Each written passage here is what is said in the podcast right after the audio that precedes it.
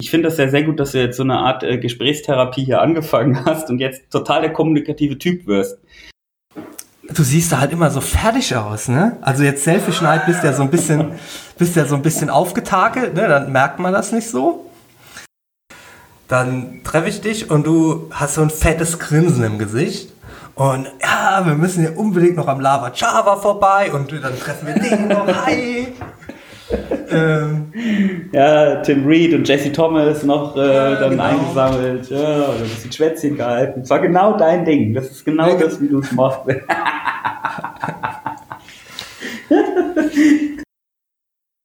Heute treffe ich an der Zielverpflegung jemanden, den ich schon seit Jahren nicht mehr an der Zielverpflegung gesehen habe. Denn während in Villariba noch geschrubbt wird, ist er meistens schon im Medienzelt. Meine These, der schönste Ort im Triathlon ist die Zielverpflegung.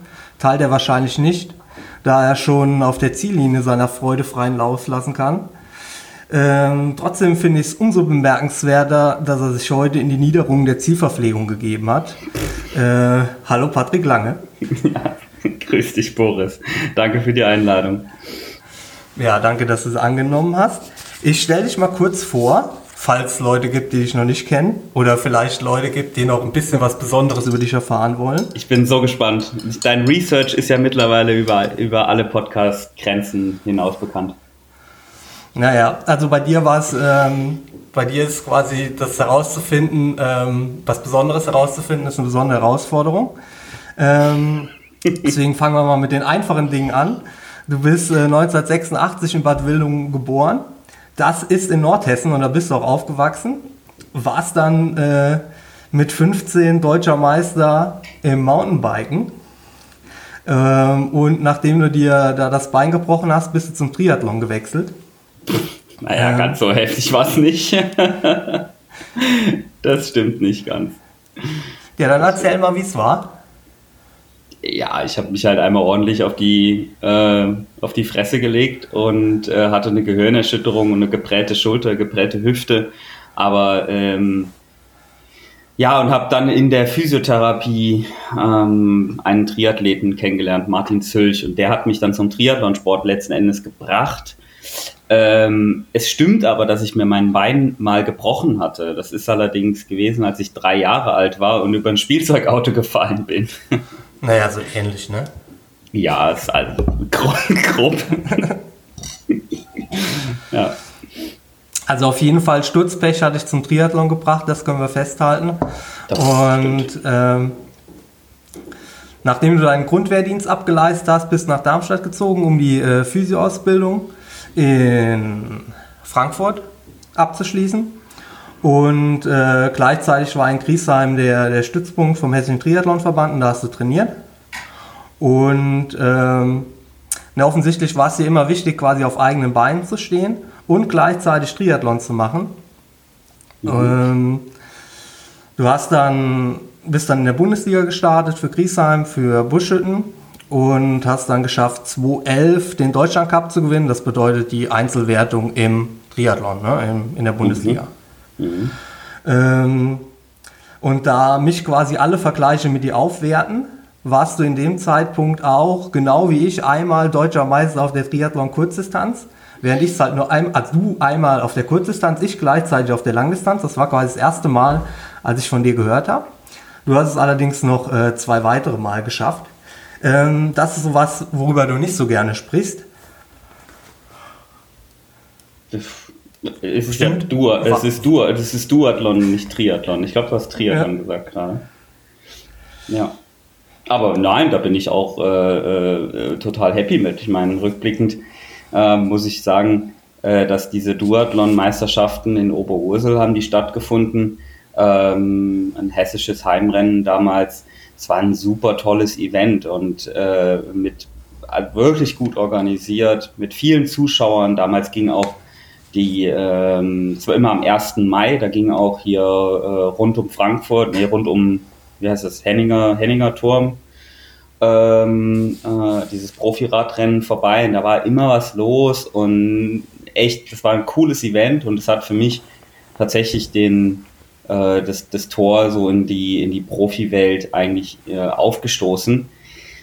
Was mir damals nicht so richtig gut ähm, was heißt gefallen? Ähm, äh, damals fand ich es immer äußerst witzig, wenn geschrieben wurde, der Duathlon, der deutsche Duathlonmeister, ähm, äh, nee, Quatsch, der, der Duathlon-Spezialist kommt als erster aus dem Wasser. So. Das fand ich immer äußerst witzig. Ähm, ich wurde dann als Duathlon-Spezialist verschrien und ich habe mich natürlich immer als Triathlet gesehen und ähm, das war äh, so ein bisschen mein, ähm, mein Schmunzeln, was ich dabei dann verspürt habe.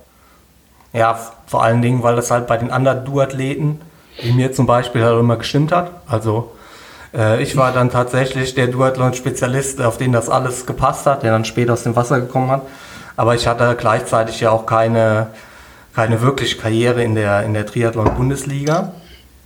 Ähm, man muss halt, denke ich, auch immer dazu sagen, dass der Zeitpunkt halt für uns auch immer günstig war, quasi das zu machen, weil es war meistens so am Anfang der Saison und das war noch so eine Zeit, wo man halt äh, nicht im Mai schon fünf verschiedene Wettkämpfe machen konnte, sondern da bot es sich einfach halt an, irgendwo im Duathlon zu starten. Ja, voll. Ähm, unser erstes gemeinsames Rennen war oh. dann. Bin ich gespannt. 2012, 70.3 Wiesbaden. Hi, da bist du auch gestartet. Ja. Ähm, und somit stand es 2012 kurz mal 1 zu 0 für mich in der internen Patrick, äh, Patrick Lange Boris Stein Wertung. Ähm, ich bin damals Dritter geworden, du Siebter. Mhm. Ähm, gewonnen hat äh, Michael Rehlert. Mhm. Und äh, Frank Hellmann, der ja für seine provokativen Überschriften bekannt ist, hat dann getitelt, jetzt sinngemäß, weil ich habe es nicht mehr gefunden, ich habe extra noch gesucht, ob ich das finden kann.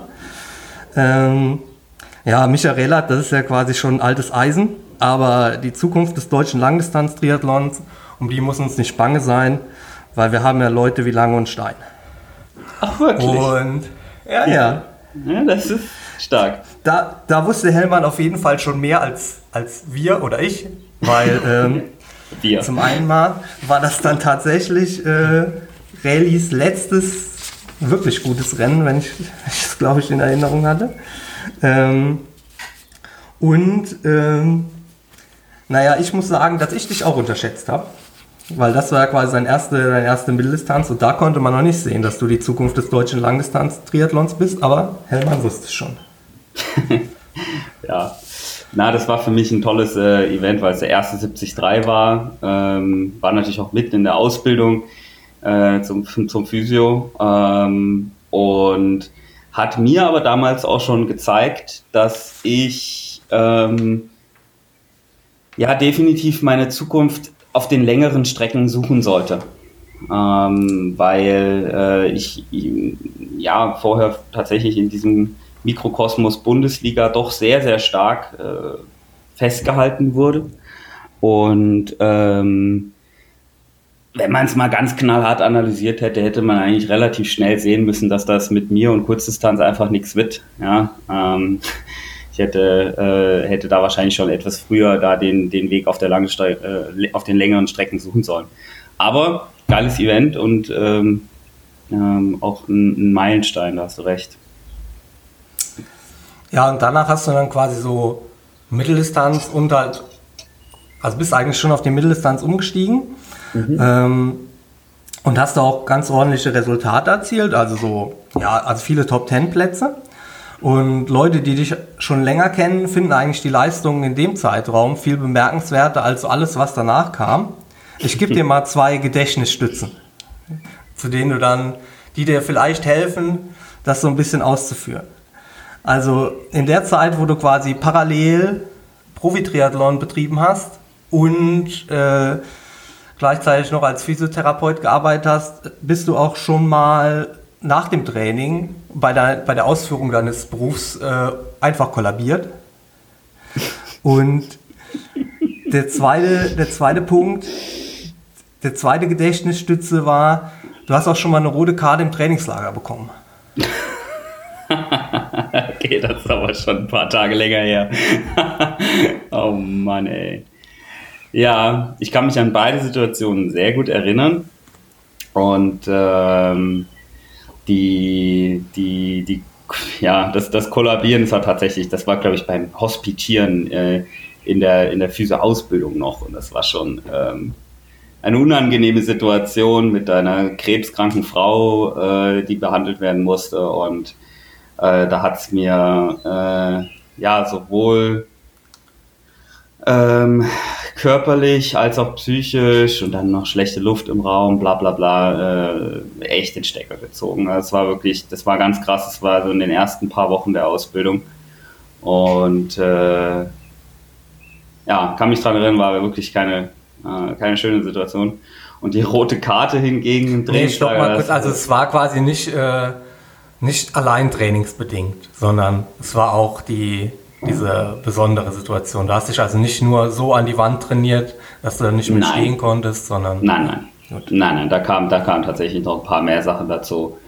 Ähm, aber es beschreibt natürlich schon auch so den, den, den Zustand, äh, dass man halt einfach irgendwie sau viele Bälle in der Luft hat und ähm, unausgeglichen ist, auf jeden Fall. Wenn ich jetzt da äh, sozusagen den Fokus nur auf diese Ausbildung gelegt hätte, ja, wahrscheinlich wäre ich da nicht umgeklappt. Ja.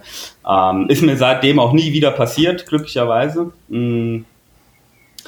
Ja, und, und die rote Karte war eigentlich, eigentlich so, sowieso die, eine super geile Geschichte aus dem Mallorca-Trainingslager mit dem äh, hessischen Landeskader und äh, meinem sehr, sehr guten Freund Sean Donnelly, mit dem ich schon damals super viel trainiert habe und äh, immer das Zimmer geteilt habe, etc. pp. Ist ja auch mein Trauzeuge geworden und so weiter dann später. Und ähm, ja, wir haben damals schon immer so ein bisschen, ja, ja ich würde mich jetzt nicht als rebellisch bezeichnen, aber wir haben halt schon irgendwie äh, das Training ähm, auf dem Fahrrad sehr genossen. Und dann damals war ein gewisser Frank Vitrisal gleichzeitig auf Mallorca im Trainingslager und äh, wir sind äh, wieder des Trainingsplans äh, immer gerne mit Frank gefahren und der ist natürlich viel länger gefahren, als wir eigentlich auf dem Trainingsplan stehen hätten. Und so kamen dann irgendwie in zwei Wochen auch mal irgendwie 1600 Kilometer zusammen. Und äh, ja, also mit 16, 17 Jahren oder wie alt wir da waren. und, ähm, äh, ja, da haben wir zuerst eine Verwarnung bekommen vom hessischen Landestrainer äh, im abendlichen ähm, Briefing. Und als wir dann nicht gehört haben und weiter mit Frank gefahren sind, haben wir dann am Ende des Tages eine rote Karte bekommen, was aber für uns eigentlich ziemlich gut war, weil dann konnten wir, dann wurden wir sozusagen des Trainings äh, ausgeschlossen und konnten dann nur noch unsere eigene Sache machen und sind gerade noch mehr Fahrrad gefahren. Also war eigentlich ganz. Also man muss ja. das festhalten, ihr habt nicht irgendwelche jugendliche Eskapaden gemacht, also ihr wart nicht am Ballermann, sondern ihr seid ausgeschlossen worden, weil ihr zu viel trainiert habt. Das ist, das ist sehr richtig, das hast du gut zusammengefasst. Ja, verrückt. Also. Kannst du dich noch daran erinnern, wann wir uns das erste Mal getroffen haben? Das wäre quasi jetzt zeitlich gesehen der nächste Punkt. Oh. Um, ja, also gesehen und wirklich wahrgenommen. Das wir immer so eine, also gesehen, also ich, ähm, ich kannte dich natürlich daher, dass du für Montabaur gestartet bist. Und ähm, äh, ich hatte ja, ich, ich war ja damals mit äh, Leonie Pötsch zusammen, die auch in Neustadt an der Weinstraße gewohnt hat und daher diese ganze Rheinland-Pfalz-Connection, da war ich relativ nah dran, weil auch ihr Bruder äh, ist ja äh, für, für Montabaur damals gestartet, der Jonas. Mm. Und von daher war der Name Boris Stein mit durchaus ein Begriff. Ähm, äh, und von daher ähm, hätte ich jetzt äh, gesagt, oh, das, oh, wann war denn dieses komische Bundesliga-Rennen in Buschütten, wo man so mit den Teams da irgendwie durcheinander fahren musste? Ich glaube, da hätte ich unser erstes Treffen jetzt mal angesetzt. Wann war das? Zwei, ja, das hat, also das habe ich, äh, das hab ich ja schon mit dem Jens so ein bisschen aufgerollt, dieses Rennen. Ähm, ich ähm, schaue das gerade mal nach, wann das war, weil ich habe mir nämlich was anderes aufgeschrieben und zwar den Zeitpunkt, wo wir tatsächlich das erste Mal miteinander geredet haben. Ja gut, das ist ja nicht äh, so leicht mit dir, ne? Man kommt ja nicht so leicht mit dir ins Gespräch, da muss man schon echt viel machen. Das, äh, deswegen ähm, ist es ja sozusagen, ich finde das ja sehr gut, dass du jetzt so eine Art äh, Gesprächstherapie hier angefangen hast und jetzt total der kommunikative Typ wirst. Weil wir wissen ja auch, deine Frau sagt ja auch immer, äh, dass, dass es zwei Menschen auf diesem äh, Planeten gibt, mit denen du länger als eine Minute telefonierst. Ja. Und das Und sind wer ist Coach. das außer dir? Ach so, mein Trainer. Ja. Das ist richtig. Ja. Ähm, ja gut, also Bundesliga war dann vielleicht, ähm, ich glaube nicht, dass wir da miteinander geredet haben. Nee, ähm, ich glaube auch nicht. Ta tatsächlich das erste Mal miteinander geredet haben wir nämlich in der Zielverpflegung. Aha. Ähm, Ironman Barcelona 2015. Ah, 73. Ah. Ja, 70.3. Da hast du diesen verrückten Doppelstart gemacht mit ah. äh, Mallorca eine Woche vorher. Ja. Äh, bist in Mallorca und Fünfter du, geworden. Ja, ich erinnere mich. Vierter. Und du bist gestürzt. Genau, es war. Ähm, ha, hast du recht. Ähm, ich erzähle mal kurz mein Rennen und dann kannst du vielleicht deine Erinnerung an die Zielverpflegung äh, kundtun. Ähm, ich habe schon gesagt, Patrick hatte diesen Doppelstart. Ähm, und ich hatte auch äh, zwei Rennen in zwei Wochen. Also ich bin zwei Wochen vorher in Aix-en-Provence gestartet, auch 70.3. Bin da Zweiter geworden. Und äh, Andi Böscher hat mich da um sieben Sekunden geschlagen. Und ich bin halt, er war halt die ganze Zeit so ah, knapp vor mir. Und ich war, habe mich halt so geärgert im Ziel, habe gedacht, ey, du hast hier einfach nicht alles gegeben. Du musst entweder umfallen vor der Ziellinie oder du musst, musst, musst gewinnen hier. Ne? Und äh, dementsprechend war ich halt mega heiß aufs nächste Rennen. Bin nach, ähm, bin nach Barcelona gefahren mhm. ähm, und bin die Strecke bestimmt drei, vier Mal abgefahren. Und äh, da war halt ein Kreisel. Und ich habe halt gedacht, man fährt, äh, also ich bin den Kreisel so angefahren im Rennen, dass man da 180 Grad durchfährt, also geradeaus. Es ging aber um 90 Grad rechts. Und dementsprechend. Äh, du bist ja. irgendwie am, am Bordstein hast du dich aufgehangen, hast du mir glaube Ja, genau. Da, da stand halt dann ein Polizeiauto da, wo ich halt hinfahren wollte. Und da habe ich gemerkt, da kannst du nicht hinfahren. Und da habe ich mich halt auf die Nase gelegt. Oh, ähm, wir haben uns dann im Rennen noch kurz gesehen, nämlich am letzten Anstieg bin ich noch an dir vorbeigefahren. Ähm, habe auch vielleicht so 30 Sekunden mit in die Wechselzone genommen. Äh, mhm. Du hast beim Laufen noch einen abgefackelt. Ähm, und äh, bei mir ging halt nicht mehr viel, weil, ne, ich würde jetzt einfach mal auf die darauf schieben, dass ich halt gestürzt bin. Aber ich war auch ziemlich angepisst, dass ich äh, da gestürzt bin und äh, dann halt Rückstand hatte. so, und so in diesem Zustand haben wir uns in der Zielverpflegung getroffen. Ja, ja, ist richtig. Ich kann mich noch daran erinnern, dass, äh, dass du ziemlich ramponiert aussahst und ich eigentlich auch fest davon überzeugt war, dass du, äh, dass du vor mir ins Ziel kommst. Ähm, und äh, ja, du warst da schon auch. Also ich hätte, ich habe dich jetzt eher als ge geknickt in Erinnerung. Also ähm, warst jetzt. Andere Leute sind ja aggressiv, wenn sie angepisst sind und äh, und und irgendwie blöd zu anderen Menschen. Aber das habe ich jetzt irgendwie zumindest nicht mehr so in Erinnerung und du hast mir dann erzählt, was passiert ist und das fand ich natürlich alles hochgradig äh, traurig und ähm, ähm, blöd. Naja, ich weiß halt noch, dass du gesagt hast, ja komm, lass uns heute Abend einen trinken gehen und ich so, ja. Stimmt. Ist vielleicht, oh Mann, ist vielleicht ey, du, du, schon, du kannst dich viel besser an das erinnern. Ich habe mich ja genau mit Will Clark und so, da habe ich dich noch eingeladen, dass wir schön ja, genau. gehen. Aber dafür war ich halt, dafür war ich halt echt nicht in Stimmung. Also es war das war halt echt, also da musste ich auch die ein oder andere Träne wegdrücken. Das war schon, da war ich schon ziemlich enttäuscht an dem Abend und dann da musste ich erst mal zwei, drei Tage ins Land gehen lassen ähm, und äh, wieder mit mir ins Reine kommen. Es hing einfach in dieser Kombination, das Rennen, das vorher auch schon quasi ja, so knapp, ja.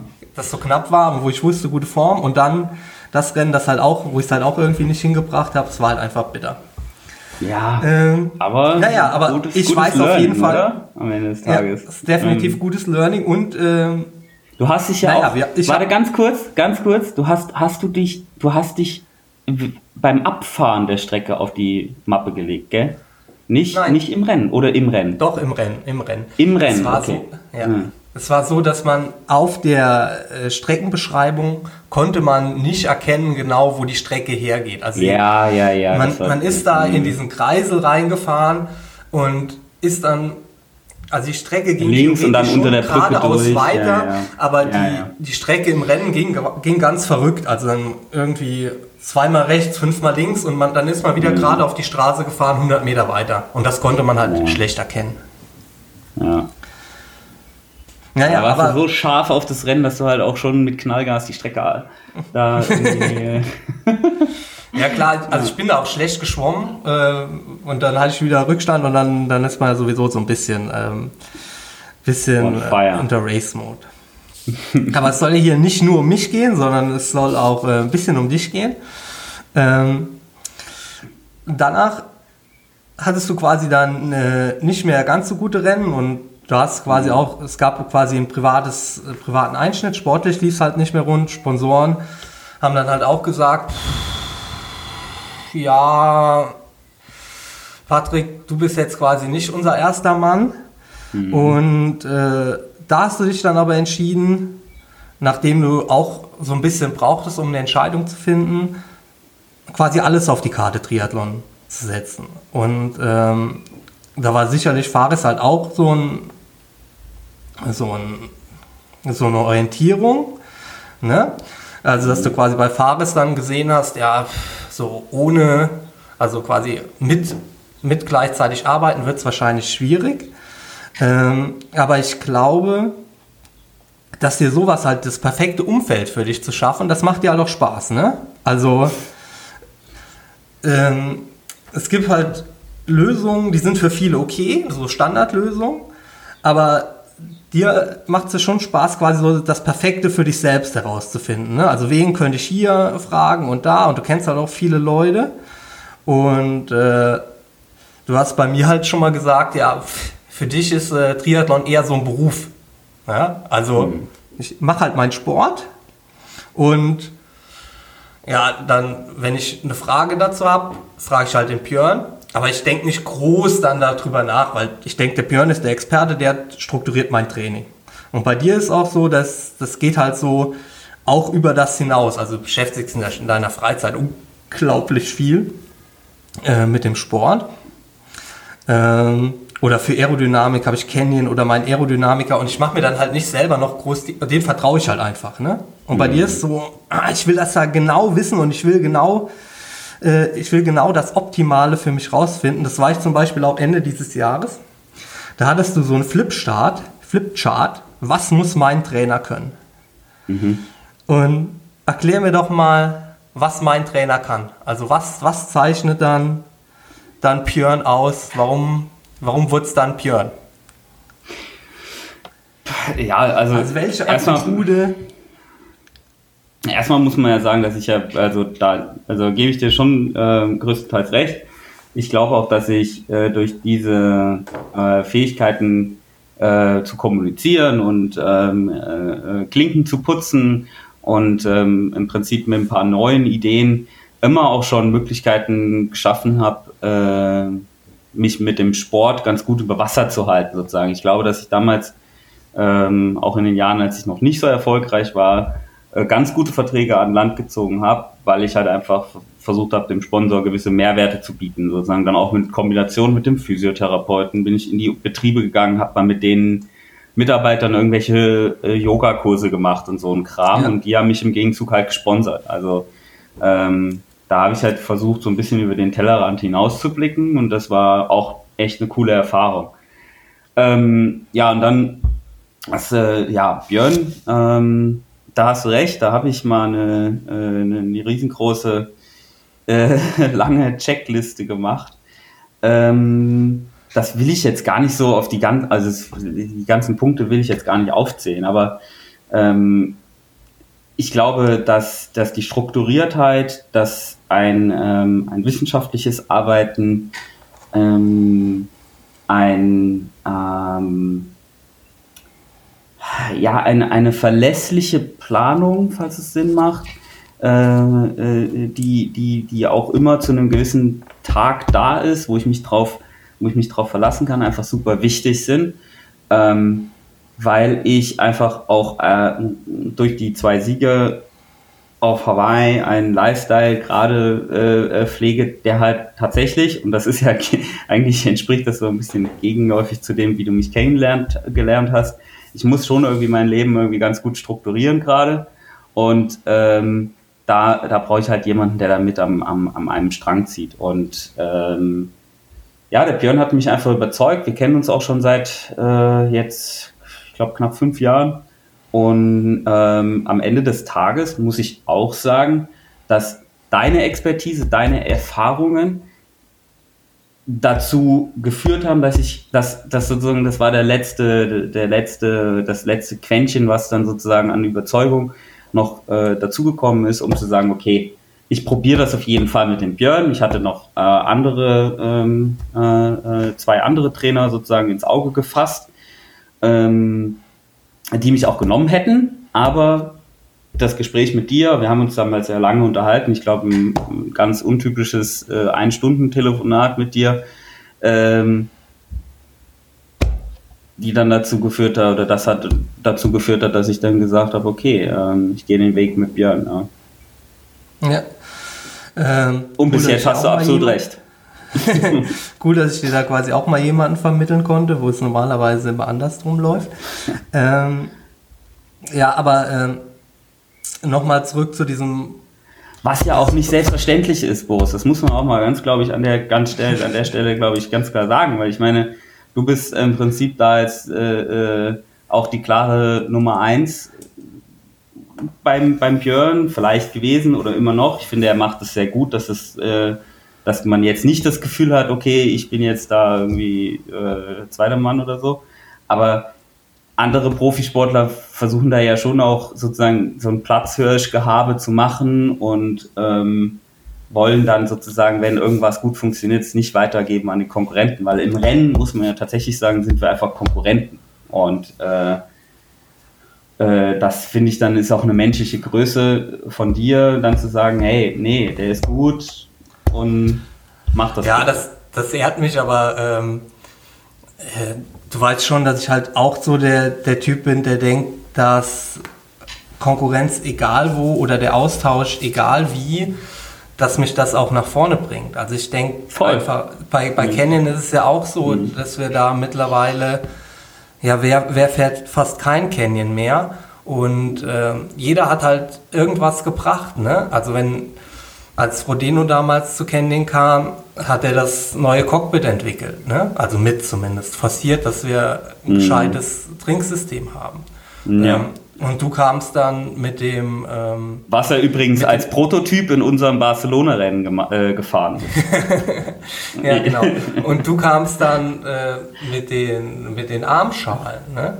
Und mm. genauso denke ich, ist das halt auch im, ist das auch für einen Trainer, dass der das dass der sich halt auch weiterentwickeln kann, wenn der, wenn der einfach mehr männliche Profis hat und die auf, halt auf einem Niveau sind, ähm, auf einem Vergleich, also auf einem, auf einem hohen Niveau sind. Und das, ja. äh, ich denke, Erfahrungen, die er mit dir macht oder mit mir macht, die, die nützen uns beiden. Und äh, daher finde ich so, finde ich eigentlich viele Arten von Austausch immer gut. Und es ist halt, Björn, denke ich, sagt es halt auch so, das ist halt auch, diese Geheimniskrämerei ist halt teilweise auch übertrieben, was so mm. Training angeht, weil klar, ich, also ich könnte jetzt mein, mein tägliches Training steuern und äh, also teilen ähm, und trotzdem müsste es halt erstmal jemand nachtrainieren und quasi mein umsetzen und ja. Ja, und quasi, quasi meinen mein Start, also quasi meinen Körper haben, damit es ihm was nützt. Also es nützt ihm ja Voll. gar nichts, wenn er, wenn er weiß, was ich heute trainiere. Also, ne? Total. also heute trainiere ich zum Beispiel nichts, hätte heute normalerweise Physio.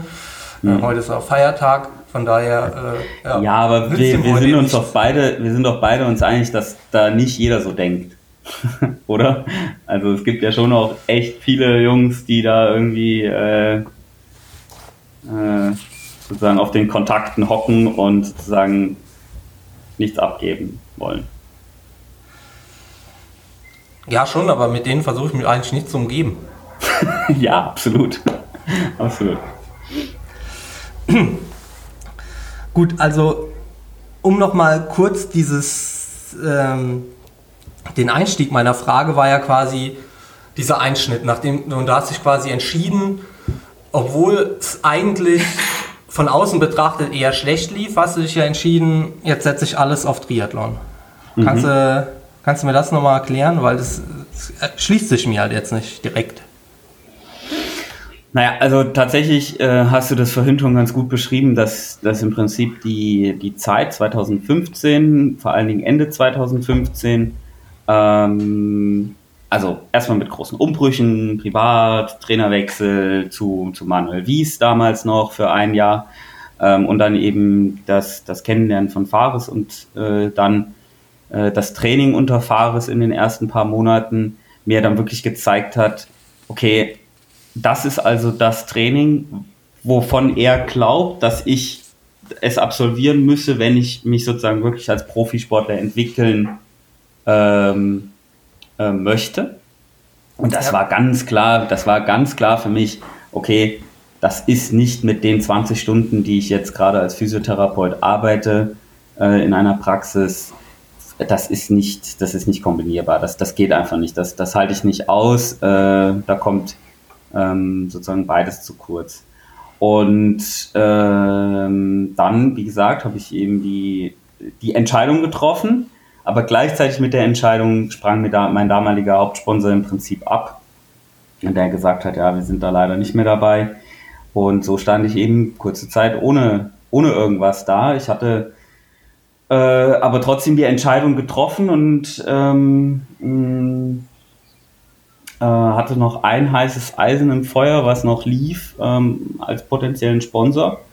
Und der hat dann bis Dezember tatsächlich gebraucht. Und ähm, damals war ich im Trainingslager in, äh, auf Mallorca und hat mir dann zugesagt. Und das hat echt, das hat so eine derart große Motivation in mir ausgelöst.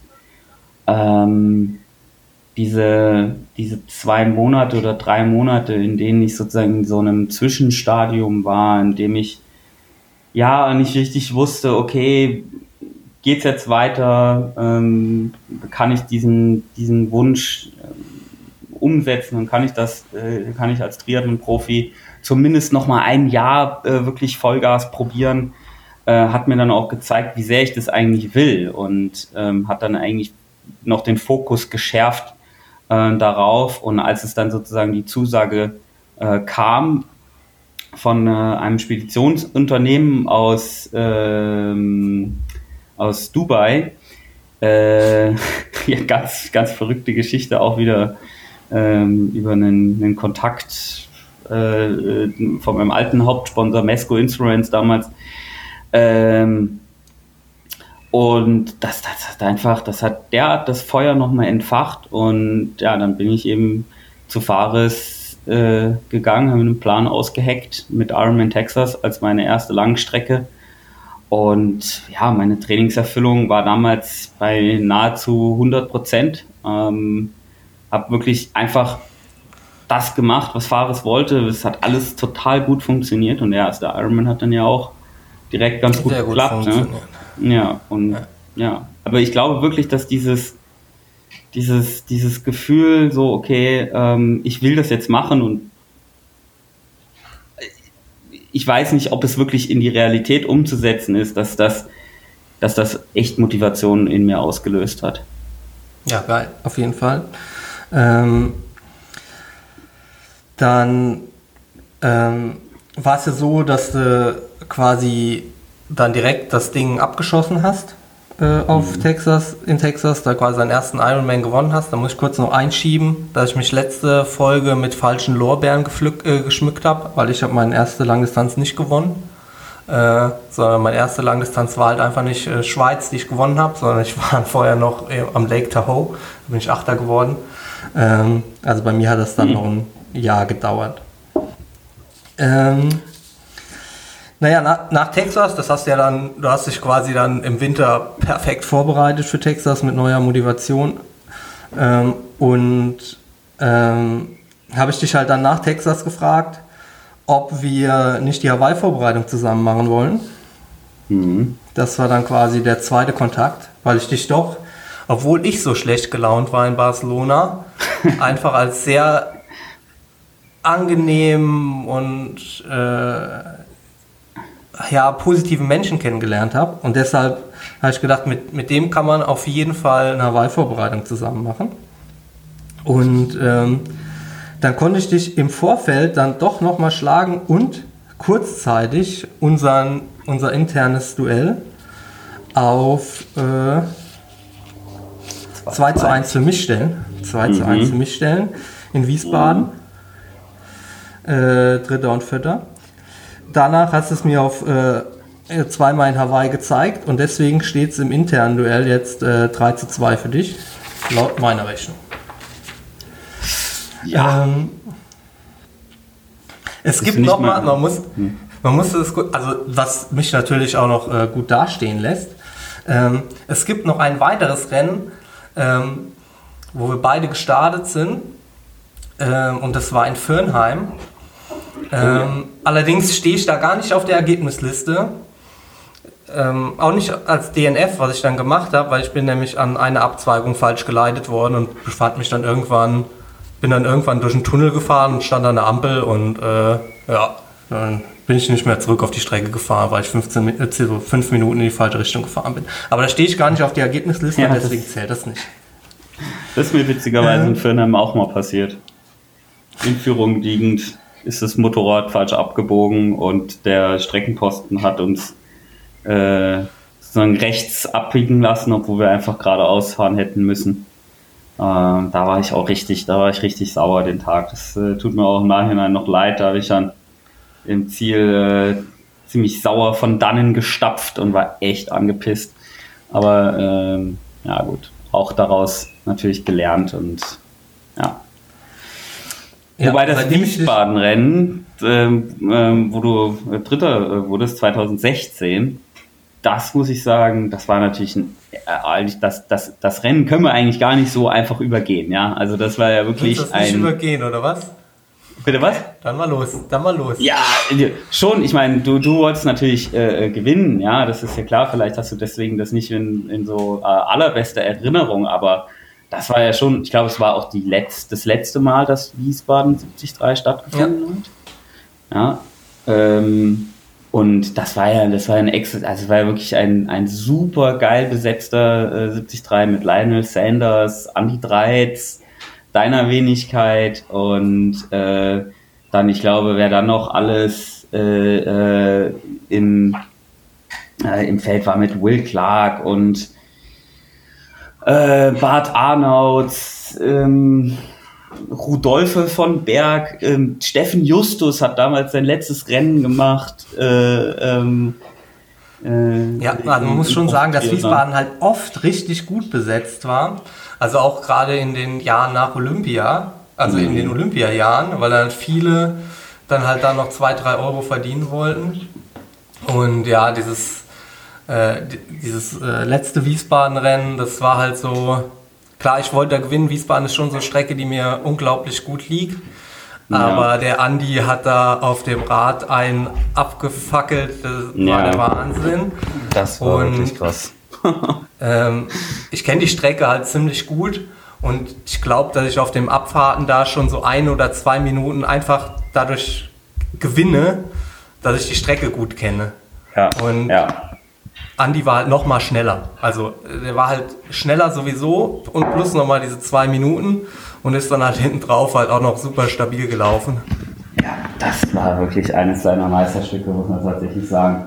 Auch für mich, ich meine, mittlerweile, ich glaube, das ist immer noch der höchste Watt-Durchschnittswert, äh, äh, den ich jemals gefahren bin.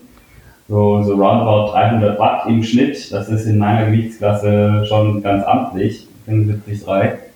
Und ähm, pah, das war schon, was ihr da und was vor allem was Andi abgefackelt hat, das war schon, das war schon eher sehr, sehr, sehr stark.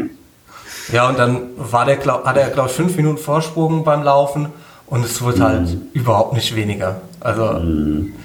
und dann kam Leine noch von hinten, äh, bei dem ich halt, bei dem man halt auch gemerkt hat, vorher, wie der so Radfahren kann. Also Radfahren jetzt im Sinne von nach links und nach rechts, also nämlich gar nicht. Boah, das war äh, krass, ja. Und äh, hat uns dann beim Laufen, weiß nicht, ob er vor dir gewechselt ist oder nach dir. Äh, witzigerweise hat er mich äh, bergauf ähm, vor der Abfahrt von der Platte runter, hat er mich noch überholt. Und er oben auf der Kuppe, ähm, ähm, hat er, keine Ahnung, 30 Sekunden Vorsprung gehabt oder so. Und dann geht es ja diesen Berg runter, rein nach Wiesbaden.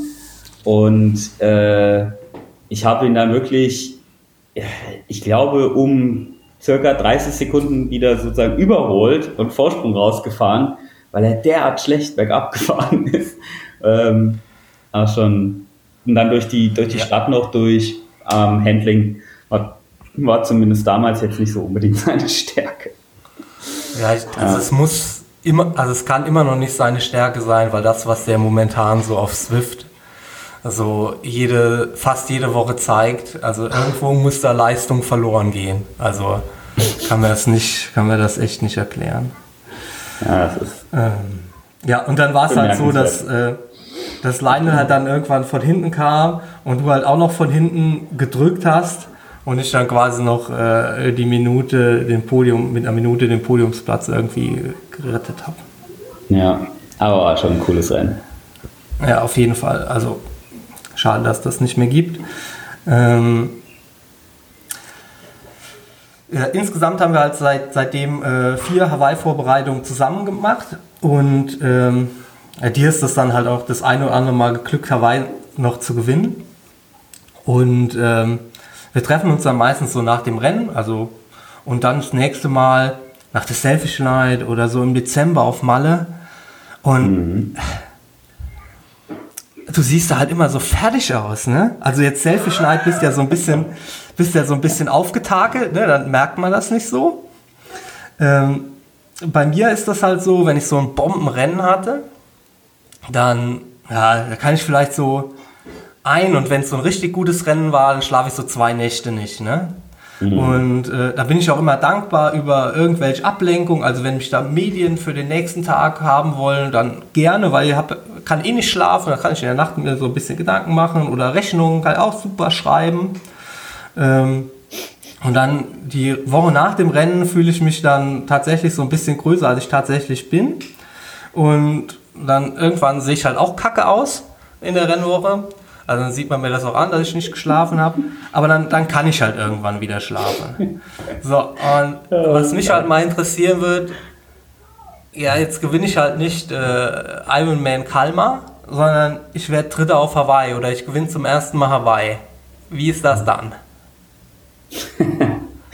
ja, es ist schon, äh, es ist schon aufregend, ja. Vor allen Dingen natürlich das erste Mal Podium äh, auf Hawaii, dann natürlich beim äh, im Rookie-Jahr ähm, als, als Hawaii-Neuling da aufs, aufs Podium zu laufen mit Laufrekord und so weiter, alles was danach kam, hat natürlich Vorstellungen gesprengt und ähm, da kommt halt dann auch nicht eine Medienanfrage, sondern da kommen halt dann 100 und äh, dementsprechend ja, ist halt einfach der Winter äh, tatsächlich, ja, also dann der Rest des Oktobers, der November, teilweise der Dezember auch noch, der ist einfach super vollgepackt. Ähm, gerade wenn man sozusagen zum ersten Mal in diese Situation kommt, ähm, dann versucht man natürlich möglichst viel mitzunehmen. Man kriegt dann natürlich auch eine Chance präsentiert, die man, die man auch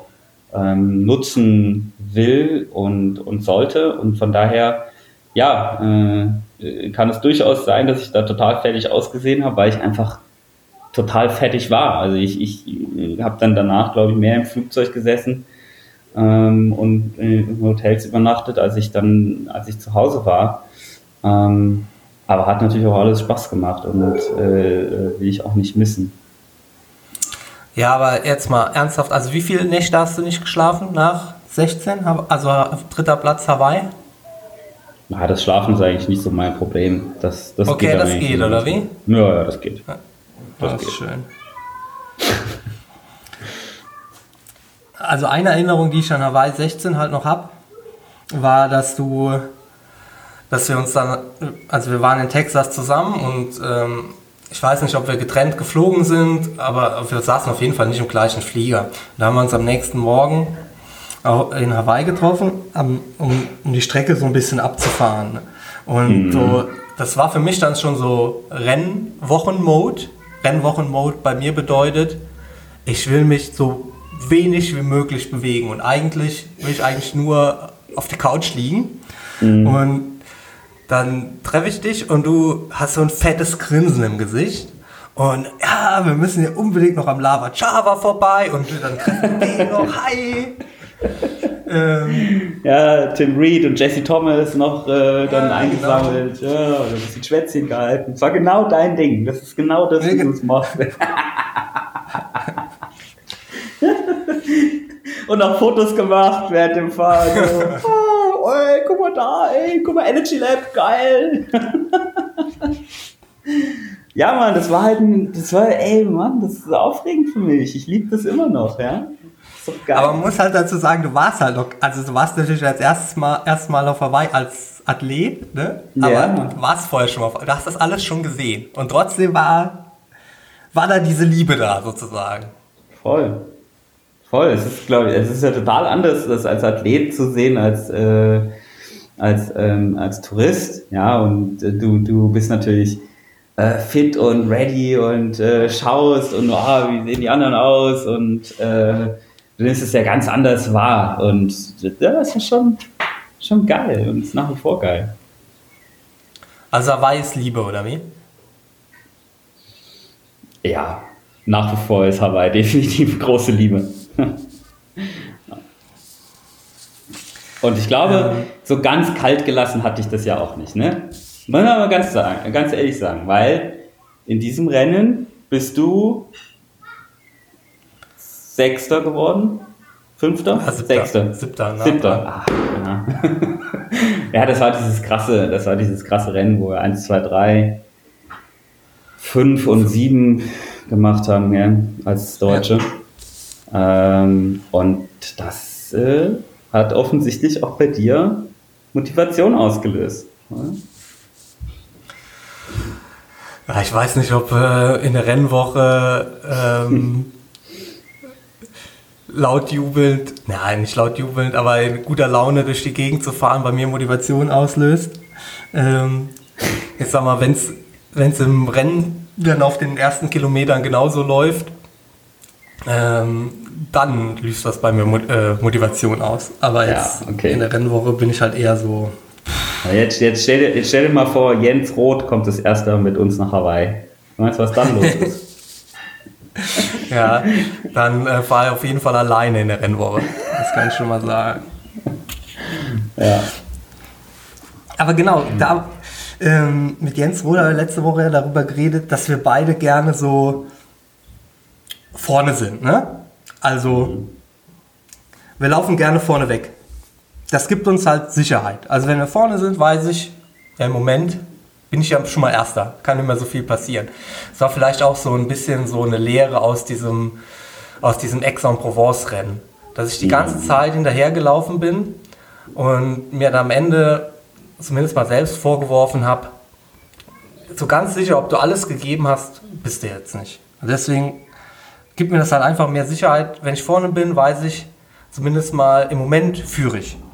Und ich habe auch so ein bisschen das Gefühl, das setzt bei mir besondere Kräfte frei. Also wenn ich so in Front laufe, dann habe ich einfach das Gefühl, ich könnte vielleicht, kann jetzt vielleicht ein bisschen schneller laufen, als ich es tatsächlich könnte, wenn ich Zweiter wäre. Und bei dir ist das eigentlich ganz anders, oder? Also du hast das Rennen gern so ein bisschen vor dir. Ist das richtig? Mm, also natürlich ist es ein geiles Gefühl zu führen und äh, äh die Gewissheit zu haben, äh, das Feld anzuführen, aber äh, am Ende des Tages, ja, mag ich tatsächlich dieses, die, die, die Verfolgerrolle äh, sehr gerne. Ähm, vor allen Dingen werde ich, glaube ich, stark, wenn ich merke, okay, ich bin, bin stärker als der andere oder äh, es gibt da eine Schwäche, die ich irgendwie ausgemacht habe und äh, kann aufholen. Und äh, das, das ist doch sehr motivierend für mich, doch. Ja, das mag ich. Und du hast vor Hawaii oder nach Hawaii in, in Interviews immer gesagt, dass du dir, zumindest mal vor den ersten beiden Erfolgen, also dritter und erster Platz, dass du dir vorher immer so relativ geringe Erwartungen setzt. Also Mhm. Wenn ich Zehnter werde, bin ich glücklich. Ne? Ja. Das ist Party bei dir, hm? Ja, Kindergeschrei. Wo kommt das hin? Mach mal das Fenster. Also sind, sind nicht deine, oder? Nee, nee, sind äh, nicht meine. So weit sind wir noch nicht. Ähm. Ja, ja, diese niedrigen Erwartungen. Ähm, ja, ich glaube, man muss einfach so, seinen, seinen eigenen ähm, äh, Modus finden, wie man am besten funktioniert. Ähm, und ich bin halt kein Athlet, der jetzt äh, mit Schaum vorm Mund ähm, und äh, sozusagen rot sehend und ich muss das Blut fließen sehen so und trommel mir auf die Brust äh, Typ bin. Ähm, das, das mag ich einfach nicht, das ist einfach nicht meine, äh, meine Race-Attitude, sage ich jetzt mal. Also so funktioniere ich nicht gut, mm, sondern ich bin halt mehr so der äh, der harmoniebedürftige Mensch, sag ich mal. Mm. Und, und umgebe mich dann auch vor dem Rennen gerne mit Leuten, die jetzt nicht unbedingt so die negative Aura haben. Ähm, und ähm, ja, funktioniert einfach so am besten. Ja. Wenn ich mir im Prinzip äh, im Rennen dann äh, meine niedrig gesteckten Ziele sozusagen überbiete, ist das für mich so, so, eine, so eine Art Motivation. Und äh, denkt man dann so, okay, ja, jetzt bist du Achter, jetzt kannst du auch noch Sechster werden. So. Und ah, jetzt bist du Sechster, jetzt holst du dir noch ähm, den dritten Platz. Aber das funktioniert eigentlich nur als guter Läufer, oder? das, kann, das kann gut sein, ja. Ja, das, ja, das stimmt. Die Taktik äh, Also bei mir ist halt, bei mir ist halt so, also jetzt Hawaii einfach mal klassisches Beispiel. So, ab dem Energy Lab kann ich mir eigentlich schon Gedanken darüber machen, wie das Rennen heute so ausgeht. Ne? Also weiß ich schon, hier passiert jetzt nicht mehr viel. Da kommst du vielleicht noch, in der Regel kommst du vorher. Ähm, aber dann ist das diese klassische Situation, ich habe einen, der läuft eine Minute vor mir, ich habe einen, der läuft eine Minute hinter mir und jetzt kann ich mich mehr anstrengen, dann komme ich auf 45 Sekunden ran und ähm, aber viel mehr passiert dann nicht mehr. Kann ich mich so ein bisschen, bisschen quasi dann, quasi ab dem Energy Lab kann ich mich schon freuen. Oder eben nicht. Und ja, ich glaube, das ist halt auch, das ist, ja, ja, das ändert sich jetzt. Ähm, und ich glaube, das ist halt auch so ein Grund, warum bei dir dann dieser in der Einleitung ähm, angesprochene Ausbruch dann im Ziel kommt, ne? Weil du halt die ganze Zeit so im Ziel, du weißt halt noch gar nicht, was dich hier, also was passiert heute. Es ist noch eine Wundertüte bis kurz vors Ziel. Und, mhm. und dann kannst du im Ziel dann quasi so loslassen. Das stimmt. Das stimmt absolut. Ich habe das auch mal wie so ein Staudamm ähm, beschrieben, ähm, der dann tatsächlich im, im, Ziel erst losbricht. Also versucht das die Emotionen auch äh, äh, so zurückzuhalten und ähm, zu kanalisieren und deswegen platzt es dann im, im Ziel so aus mir raus. Ja, finde ich mega geil, vor allen Dingen, weil bei mir auf der Ziellinie, das wäre halt irgendwie, also ich kann mir da irgendwie so eine Pose überlegen, passt aber halt jetzt nicht zu mir. Und bei dir ist halt einfach so, du, du also dir ist völlig egal, wie viele Leute da jetzt tatsächlich sind, ne? sondern du kannst einfach sagen, ah, also ich bin jetzt hier glücklich und ich mache jetzt genau das, worauf ich Lust habe. Finde ich mega geil. Also Wahnsinn. Du bist quasi auch so ein bisschen die Rampensau im, im Triathlon. Ja, naja. Danke. Ich nehme es mal als Kompliment an. Das ist ein Kompliment.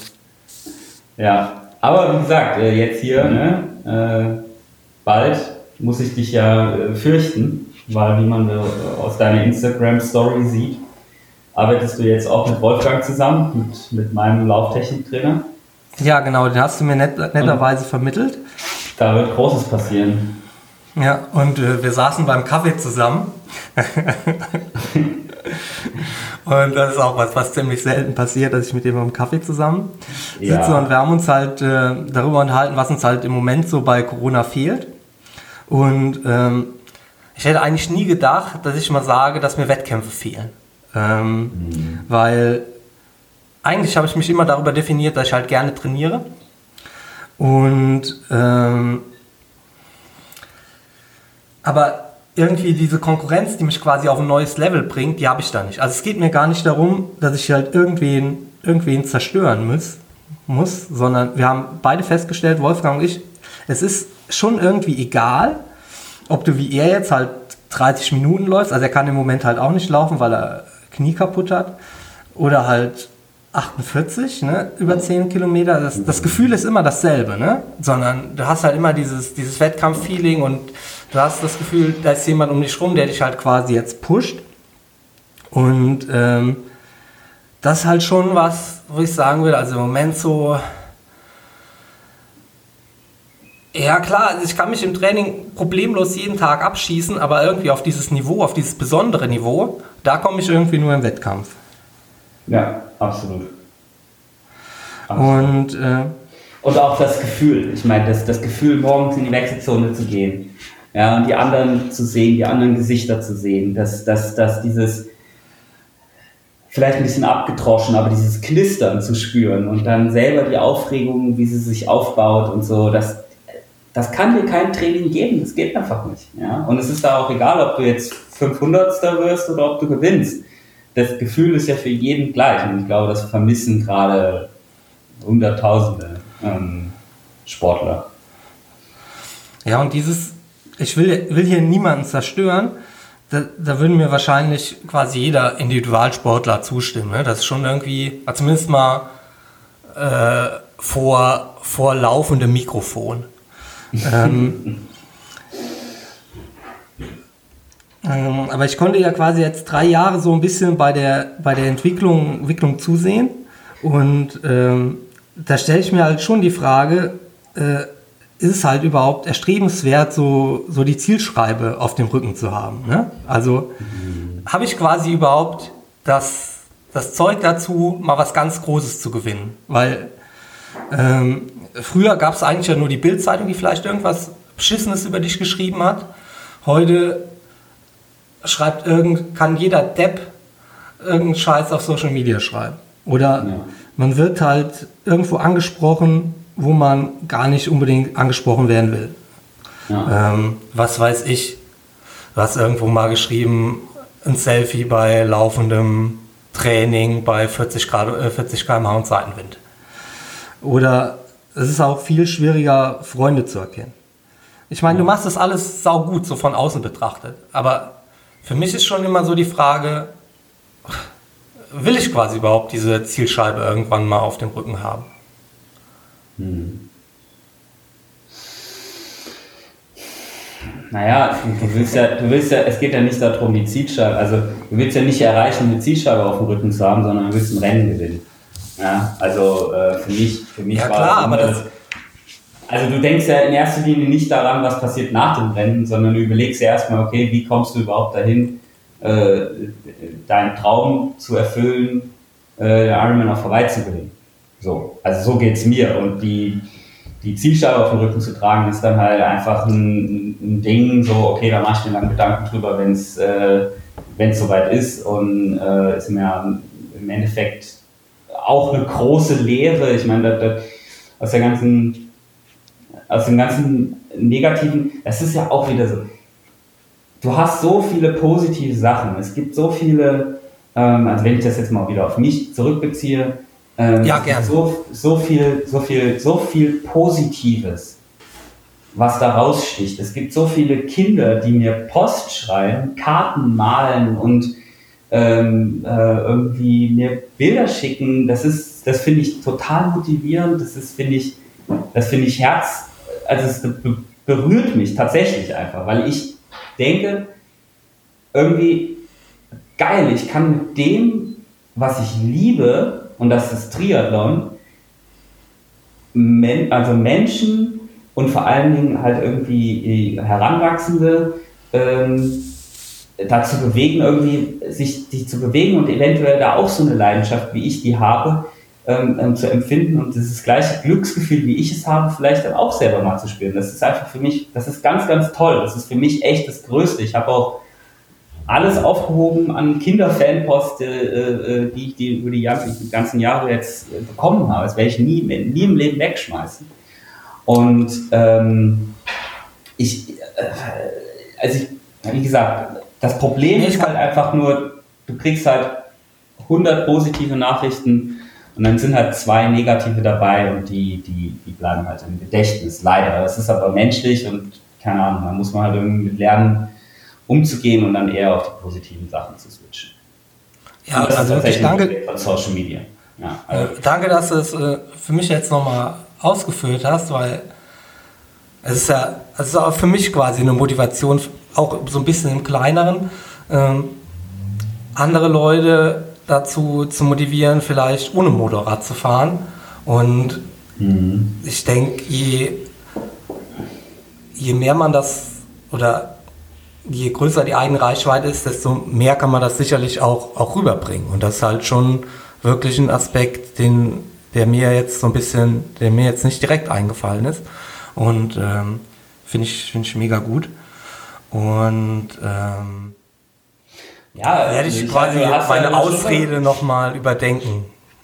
Du hast ja auch voll die Vorbildfunktion. Ne? Ich meine, ähm, ich glaube nicht, dass die Lotte jetzt das, das, äh, das, äh, äh, das Rauchen anfängt und irgendwie, ähm, äh, äh keine Ahnung, den Drogen verfällt. Was heißt eher, also weißt du, wie ich meine? Also ich meine, ich habe damals mit dem Sport angefangen, weil ich auch meinem, meinem Vater sozusagen, der, ist, der ist Marathon gelaufen und ähm, der hat es vorgelebt, diese, die, die sportliche, ähm, den sportlichen Lifestyle und das war für mich immer erstrebenswert. Und das ist doch cool, wenn man das dann irgendwie weitergeben kann. Ja, auf jeden Fall. Gerade wenn man halt auch so bedenkt, dass, ähm, also ich muss mir schon hin und wieder überlegen, was ist meine, ähm, was ist mein Argument, warum ich diesen, warum ich diesen Sport so betreibe, weil es ja schon ein bisschen, auch ein bisschen egoistisch ist. Und äh, da finde ich halt einfach immer gut, wenn man tatsächlich auch äh, rationale Argumente hat, die man da aufführen kann. Und das ist sicherlich, dass man, also mir ist schon wichtig, dass man für einen gesunden, gesunden Lebenswandel steht, auch wenn jetzt quasi der Profisport nicht unbedingt gesund ist als solcher. Aber es ist ja auch unbenommen, es ist auch unbestritten, dass quasi nach der WM 26 äh, unglaublich viele mit Fußballspielen angefangen haben. Und die hätten nicht mit Fußballspielen angefangen, wenn die deutsche Nationalmannschaft äh, überhaupt nicht überzeugt hätte, ne? sondern es geht halt immer, also Leistungssport hat quasi da schon diese Vorbildfunktion und kann Leute dazu animieren, Sport zu treiben. Ja. Ähm, gut. Ähm, dann aktuell ist ja nicht ganz so leicht, Sport zu treiben. Ich habe gesehen, du warst gestern zum ersten Mal im Schwimmbad. Mhm. Ganz richtig, ja. Grausam. Bei dir, also in Österreich ist es auch so ein bisschen schwierig mit Seen. Ne? Also es gibt viele, aber ich glaube, die sind schon frisch noch. Ja, vor allen Dingen hatten wir jetzt wirklich die letzten zwei Wochen eher durchwachsenes Wetter und kalt und äh, ja, da haben die Seen irgendwie so 14, 15 Grad und das, das macht einfach, das macht einfach keinen Spaß. Und da muss ich auch wieder sagen, ähm, äh, wenn ich jetzt wüsste, okay, ich habe ähm, Mitte August einen Wettkampf und ich muss mich jetzt äh, schwimmerisch auf diesen Wettkampf vorbereiten, okay, dann würde ich mir wirklich Mittel und Wege überlegen, wie ich halt ins Wasser komme, würde halt irgendwie mir äh, Neoprenkappe, Handschuhe und, und äh, Socken anziehen äh, und mir warmes Wasser in den Neo kippen und dann halt schwimmen. Ähm, aber auch aufgrund der fehlenden oder des fehlenden äh, Fernziels, auf das ich hinarbeiten kann, habe ich tatsächlich in den letzten, in den letzten, ja, sagen wir einfach mal acht Wochen äh, das Schwimmtraining äh, tatsächlich auch irgendwie guten Gewissens äh, schleifen lassen und habe mir gedacht, ja, okay, also äh, das, das also letzte Woche war ich tatsächlich kurz mal in Panik, weil äh, ich gesehen habe, dass äh, einige Leute auf ihrem Rennkalender Samurin drauf hatten und das war ja bis, bis Freitag noch am 16.8. terminiert. Mhm. Äh, als Ausweichtermin ist jetzt abgesagt und bei uns sollten ja ab Mittwoch quasi die Freibäder öffnen können. Ähm, aber bei mir in der Region hat halt keins geöffnet. Ähm, allerdings fahre ich halt hin und wieder an einem Freibad vorbei und da ist Topwasser drin und da habe ich echt schon überlegt, ob ich nicht auch mal über, einfach über den Zaun steige. Echt, also ist, das, ist das Schwimmverlangen bei dir so, so krass, Boris, dass du über den Zaun Schwimmbad klettern würdest? Um zu schwimmen? Ich habe mir, hab mir dann, ja schon, aber ich habe mir kurz die Konsequenzen, also ich kann, kann mit den Konsequenzen nicht leben. Also, sag mal, ich werde dabei erwischt und Ja. Also das ähm, zum letzten Mal betrunken und nackt gemacht. Ja, vor allen Dingen, vor allen Dingen dann, ja, das, das Gute ist, wenn du das halt machst, dann kannst du halt noch auf verminderte äh, Zurechnungsfähigkeit äh, plädieren. Aber ich hätte ja, ich hätte ja das ja in voller ja. in voller Geiste meines Seins äh, in Neo gerade ja gerade Hunderter in GR2 abgeballert ja genau ja, ja. Ähm, Gibt es denn, also Schwimmen hast du gesagt, ja, das hast du dann ein bisschen, ein bisschen schleifen lassen. Sonst, wie, wie ist so der, der Stand aktuell so? Kommst du klar als Triathlet mit Corona oder ich meine, es bleibt dir nicht viel anderes übrig? Ja, na, es ist äh, ja unbestritten irgendwie eine komische, schwere Zeit. Äh, aber jetzt ist ja schon irgendwie so Licht am Ende des Tunnels und äh, ähm, ich vermute, äh, gehe irgendwie stark davon aus, dass wir alle so im September äh, noch den einen oder anderen Wettkampf absolvieren können. Hm, wie gesagt, äh, ja, das ist gerade so, das ist so mein Licht am Ende des Tunnels, aber ähm, ich habe jetzt das ein oder andere virtuelle Rennen gemacht, unter anderem ja auch gestern wieder hier Ironman VR9 und ähm, ja, muss aber sagen, dass das halt jetzt irgendwie einfach langsam auch mal äh, für, für mich persönlich jetzt so ein bisschen ausge, ausgelutscht ist und ähm, da eher jetzt so die, die, die Lust auf das äh, reelle äh, Wettkampfgeschehen ähm, überwiegt und, und jetzt einfach, ich, ich habe einfach keinen Bock mehr drauf. und, ja. ja, aber du hast du jetzt quasi schon sowas locker in Planung? Also du wirst jetzt wahrscheinlich nicht äh, deine, deine Renntermine hier bei mir veröffentlichen, aber du denk, also du würdest dich jetzt quasi schon so vorbereiten, dass du, also Februar ist jetzt weit weg, aber mhm. hast du dir quasi schon mal ein paar Gedanken gemacht, ähm, wie es da so hingehen könnte?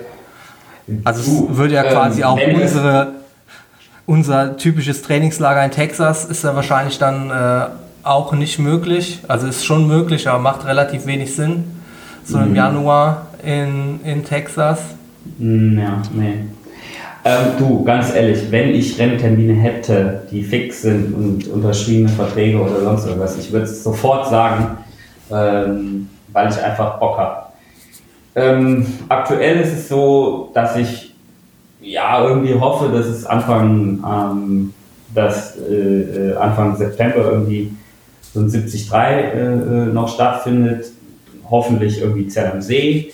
Ähm, wobei der eigentlich, also die, die, die, die Ansage von, äh, von der Bundesregierung ist ja, dass sozusagen bis Ende August Großveranstaltungen verboten sind und ja. äh, jetzt wäre Zell am See halt genau am letzten Augustwochenende äh, und da hoffe ich irgendwie, dass es, dass es hinbekommen, dass es ein, ein Wochenende zurück verschieben und dass es dann irgendwie auch stattfinden kann. Aber wissen tue ich das nicht. Bock hätte ich auf jeden Fall drauf. Und dann gibt's, äh, ich hatte jetzt mit unserem, unserem Gastvater, dem, dem Greg aus Texas, äh, äh, Kontakt und der hat mir gesagt, dass die tatsächlich schon ab Mitte des Monats, also Mitte Juni, wieder Rennen machen wollen in Texas. Und äh, der Ironman äh, Waco äh, in Texas äh, Mitte Oktober stattfinden soll. Ich glaube am, am 18. Oktober. Okay. Was dazu führen könnte, dass unser, unser Texas-Trainingslager ja doch stattfinden könnte, wenn wir sozusagen beide sagen, hey, wir, wir fahren wieder äh, nach Texas, machen da drei Wochen Vorbereitung für den Ironman Waco, Texas. also ganz ausgeschlossen ist es noch nicht, ja. Aber ja. ja. Ich glaube nicht, dass. Diese Ungewissheit also, ist halt einfach das Nervige gerade. Ja. Du kannst halt nichts planen und äh, klar hatten wir jetzt diesen Februar-Termin. Irgendwie geil, falls es stattfinden sollte. Aber du musst ja irgendwie das Ganze Step by Step sehen und äh, der nächste Step, äh, der nächste kleinere Step, den sehe ich irgendwie gerade noch nicht. Mhm. Ja, ich meine, es ist halt auch, es ist halt einfach müßig, ne? Also mhm. klar, man hat im Moment so das Gefühl, es geht ständig irgendwie ein bisschen voran. Also man hat, es macht ständig irgendwie weiter auf und wir haben, ich glaube, bei mir im, im Kreis und in umliegenden Kreisen ist keiner infiziert mehr. Ähm, und von daher hofft man natürlich auf alles, aber es ist natürlich äh, Fischen im Trüben, man weiß halt einfach nicht, wie es läuft und von daher, ich denke, macht es halt auch einfach wenig Sinn.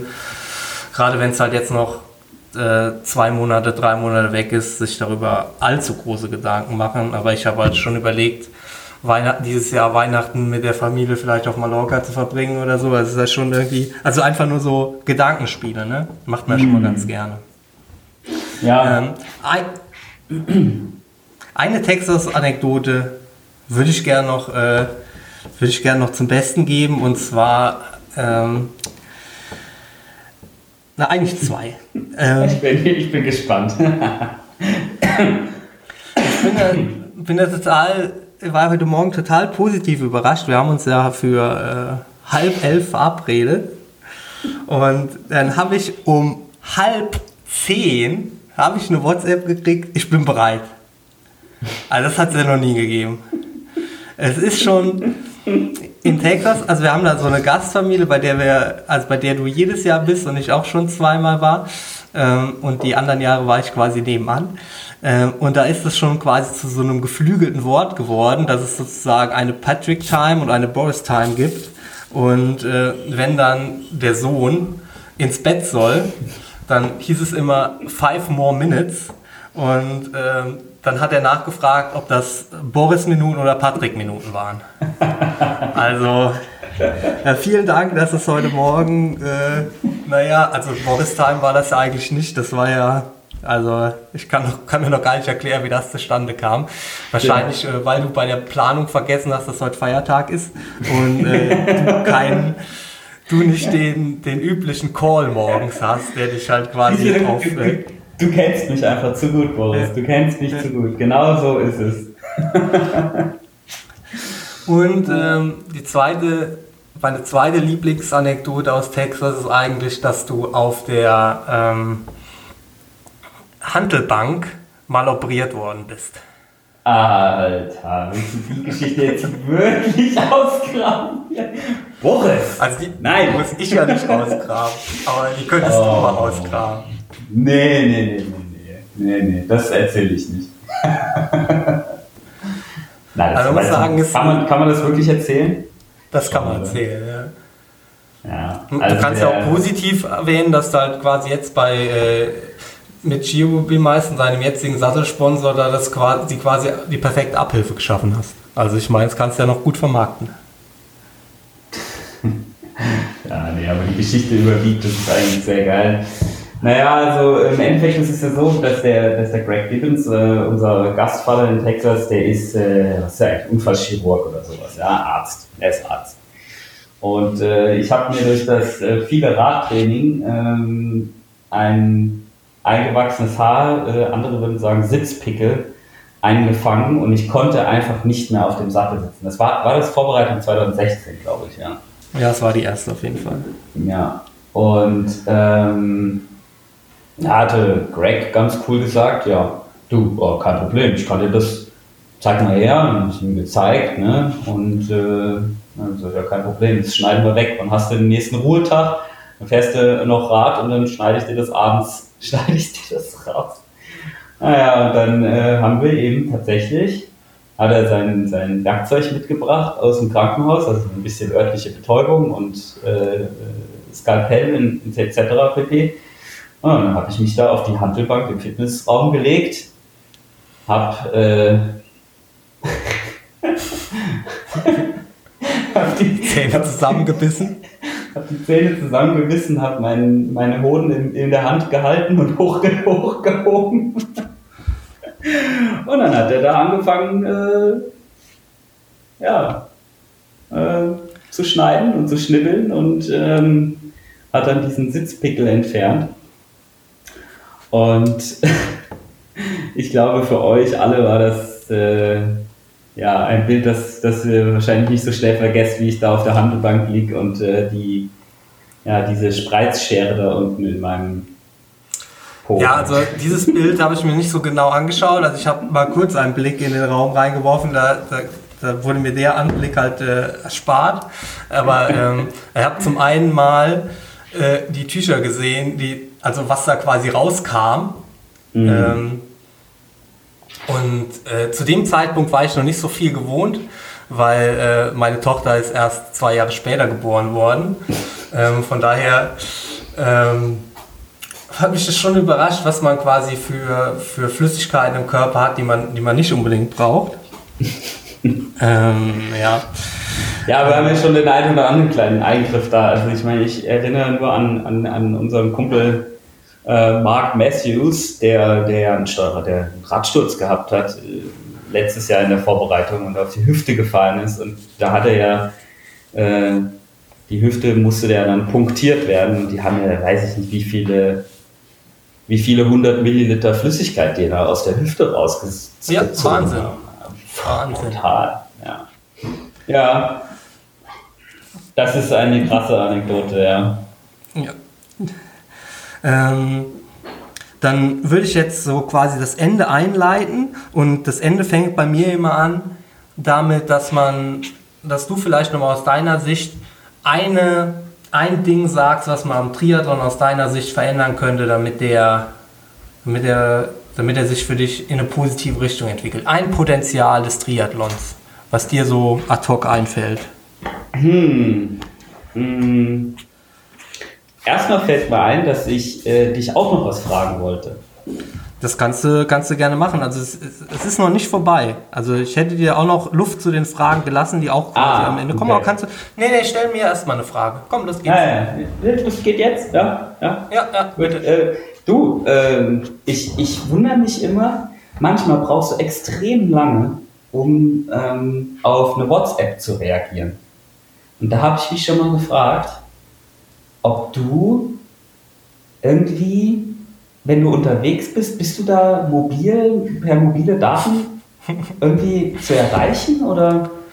Das ist, also triffst heute genau den Nagel auf den Kopf, weil seit heute habe Nein! ich, meinen erst, habe ich meinen ersten Mobilfunkvertrag. Er beginnt genau am heutigen Tag. Ich habe es noch nicht ausprobiert, ob es tatsächlich funktioniert. Äh, vorher hatte ich immer eine Prepaid-Karte, ähm, weil ich so im Jahr mit meiner Prepaid-Karte Telefonkosten von ja, irgendwas so zwischen 30 und 40 Euro habe. Weil wir wissen, dass zu du nicht Hause, länger als eine Minute telefonierst. ja. Zu Hause habe ich eigentlich gar keine, sondern es sind meistens, also die Telefonkosten kommen daher größtenteils zustande, dass ich halt irgendwo im Ausland halt mal Notfallanrufe machen muss. Also zu Hause telefoniere ich eigentlich gar nicht mit dem Handy. Ähm, ich werde halt hin und wieder mal angerufen und es ist eigentlich auch so, also ich brauche nicht unbedingt äh, mobile Daten und so ein Quatsch, weil ähm, ja, entweder ich bin zu Hause oder ich trainiere und wenn ich trainiere, da will ich eigentlich auch nicht angerufen werden. Also ich bin halt selten irgendwie so irgendwie unterwegs, wo ich das brauchen könnte. Also Hm. Hm. Ja, wenn du das erklärst, macht es absolut Sinn. ja, macht Sinn, ne? Und was ist mit Instagram? Du musst doch, äh, du musst doch Bilder von deiner Fahrradtour posten. Von deiner Ja, das war dann 300, lang- 350 Kilometer Westerwaldtour.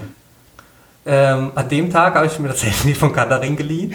und da haben wir einen Tag Handy getauscht. ähm, aber Ah. normalerweise ist das auch ein, ein Teil der Ausrede, warum ich sowas nicht mache, sondern das Foto äh, erst hinterher poste. Und zum anderen ähm, habe ich halt einen unglaublich hohen Handyverschleiß. Und ich, also mir geht Warum jedes das? Jahr, ein, jedes Jahr ein bis zwei Handys gehen mir kaputt. Na, dieses Jahr bin ich zum Beispiel in den Bach gefallen, danach war es kaputt. Hm. Ähm, oder mir fällt es mal runter. Also ich weiß nicht, also normalerweise gehe ich schon relativ sorgsam mit meinen Sachen um, aber Handys halten bei mir nicht lange. Deswegen habe ich meistens irgendwelche Handys, die nicht so die allerbeste Kamera haben und dann ist die Bildqualität auch nicht so, dass ich das gerne benutzen würde. Das ist der, der andere Teil meiner Ausrede, warum ich äh, selten eine Story mache. Und es stresst mich. Das ist eigentlich der richtige Punkt. Ah ja, okay. Gut, ich wollte das nur mal klären, so am, am Rande. Ja. Ja, jetzt zu deiner Frage, was man Triathlon ändern könnte. Da fällt mir ehrlich gesagt gar nicht so viel ein. Also ich finde es, äh, ähm, ich habe ja deinen, deinen Podcast aufmerksam ähm, verfolgt und äh, fand, fand Jens äh, Idee mit äh, Xterra in der Bundesliga und so fand ich mega. Fand ich mega, mega gut. Also da muss, da habe ich wirklich da gesessen und habe mir gedacht, wow, das ist eine geile Idee. Also ähm, ich glaube generell ähm, den Sport so ein bisschen um die, um die Vielfalt zu erweitern, das, das finde ich ist eine, eine absolut hervorragende Idee, auch für jemanden, der wie ich jetzt äh, auch ein Quereinsteiger ist. Ähm, das, das muss ich nachdrücklich sagen, fand ich eine, fand ich eine richtig coole Idee von, von mir. Ja, ich finde halt gerade Bundesliga ist halt eigentlich dazu verkommen, dieses, dieses Ausbildungsrennen quasi für, mhm. für ITU-Athleten zu werden. Also es gibt quasi ja nur noch Sprints oder Supersprints. Und ja. das macht halt, hat es dann für mich halt auch unattraktiv gemacht, in der Bundesliga auch in späteren Zeiten dann noch zu starten, als ich auf der Mitteldistanz war. Ja. Ähm, eine Stunde Wettkampf ist halt einfach ultra weit weg von dem, was ich sonst mache. Unabhängig mhm. davon, dass ich halt jetzt nicht die optimalen Qualitäten habe, um in der Bundesliga zu starten. Aber wenn es halt auch mal eine olympische Distanz gäbe, dann wäre ich zumindest mal näher dran gewesen, zumindest mal in ja. der ersten Zeit. Ne? Ganz ehrlich, ich wünsche mir so sehr diesen Schliersee-Triathlon in der Bundesliga zurück. Ohne, ja, aber ohne Mist. Ich meine, das war so ein cooles Rennen und da kamen auch immer, äh, ich kann mich daran erinnern, dass da immer irgendwie mal ein Timo Bracht oder ein Fares al-Sultan ähm, mal, mal mit reingekommen ist. Und das hat das Ganze irgendwie aufgemischt und hat für uns als junge Athleten da auch eine Motivation ähm, äh, gebracht gegen die Langdistanzler. Ähm, der Berg hatte ja wirklich da auch vieles dann egalisiert und, und gleich, äh, also ne, ne, weißt du, was ich meine? Also ähm, nicht egalisiert. Ja, also jetzt einfach, ein, Langdist halt einfach ein Langdistanzler hat jetzt nicht unbedingt Vorteile beim äh, 300 Meter Anstieg auf den Spitzingsattel. Also klar, natürlich kann der gut Radfahren, ja. ähm, aber meistens sind die Bundesliga-Starter doch äh, eher leichte, Leichtgewichte im Gegensatz zu den Langdistanzlern. Ich erkläre mal kurz ähm, ja, den ja, Triathlon, damit die Außenstehenden noch wissen, um, um was es geht. Also man, äh, es war schon grob eine olympische Distanz und äh, man ist halt in einem See geschwommen und ist dann quasi auf einen Pass gelaufen, äh, Rad gefahren und äh, hat man, man hat halt quasi positive Höhenmeter beim Radfahren gemacht und äh, die Wechselzone war dann halt oben auf dem Pass und da ist man dann halt noch die, die Laufrunde gelaufen. Mhm. Und ich finde halt einfach da, ich, äh, konntest du dann wirklich Kurzdistanzler mit Langdistanzler zumindest ansatzweise ein bisschen vergleichen, weil du natürlich, wenn du bergauf fährst, äh, der Windschatten einfach äh, nicht, so, nicht so ins Gewicht fällt. Und äh, auch wenn jetzt die Langstrecker vielleicht nicht die guten oder die besten Kletterer sind, äh, fand ich das trotzdem immer cool irgendwie. Und den, den Wettkampf wünsche ich mir tatsächlich zurück. Ja, man hat ja auch bei den, bei den Swift-Rennen jetzt gesehen, dass die ITU-Athleten halt durchaus auch Rad fahren können. Ne? Also es ist nicht so, dass die so gar, also es ist natürlich immer die Frage, wie realistisch sind die Werte und so weiter. Aber so ganz schlecht fährt in der Weltserie jetzt auch keiner mehr Rad. Also es kann sich keiner mehr erlauben. Es hat sich auch ein bisschen gewandelt. Ja, das stimmt das stimmt. Mein Punkt, den ich mir bis, bis heute aufgehoben habe, weil ich weiß, dass, dass wir dazu unterschiedliche Ansichten haben, ist, äh, dass ich natürlich denke, dass der Triathlon besser funktionieren würde, Langdistanz-Triathlon, wenn wir eine Windschattenbox von 20 Meter hätten. Mhm. Ähm, weil ich glaube, dass man dann, dass dann halt beim Radfahren wieder mehr die eigene Leistung zählt und ähm, Du hast dich ja auch schon mal beschwert, dass kaum jemand mit dir fahren möchte, wenn du, ähm, wenn du quasi diese 12 Meter Box hast, dass du quasi dann oft ähm, Leute hast, die in deinem Windschatten fahren, die dann quasi keine Führungsarbeit übernehmen, weil die eh wissen, dass oder davon ausgehen, dass du halt sie überlaufen kannst.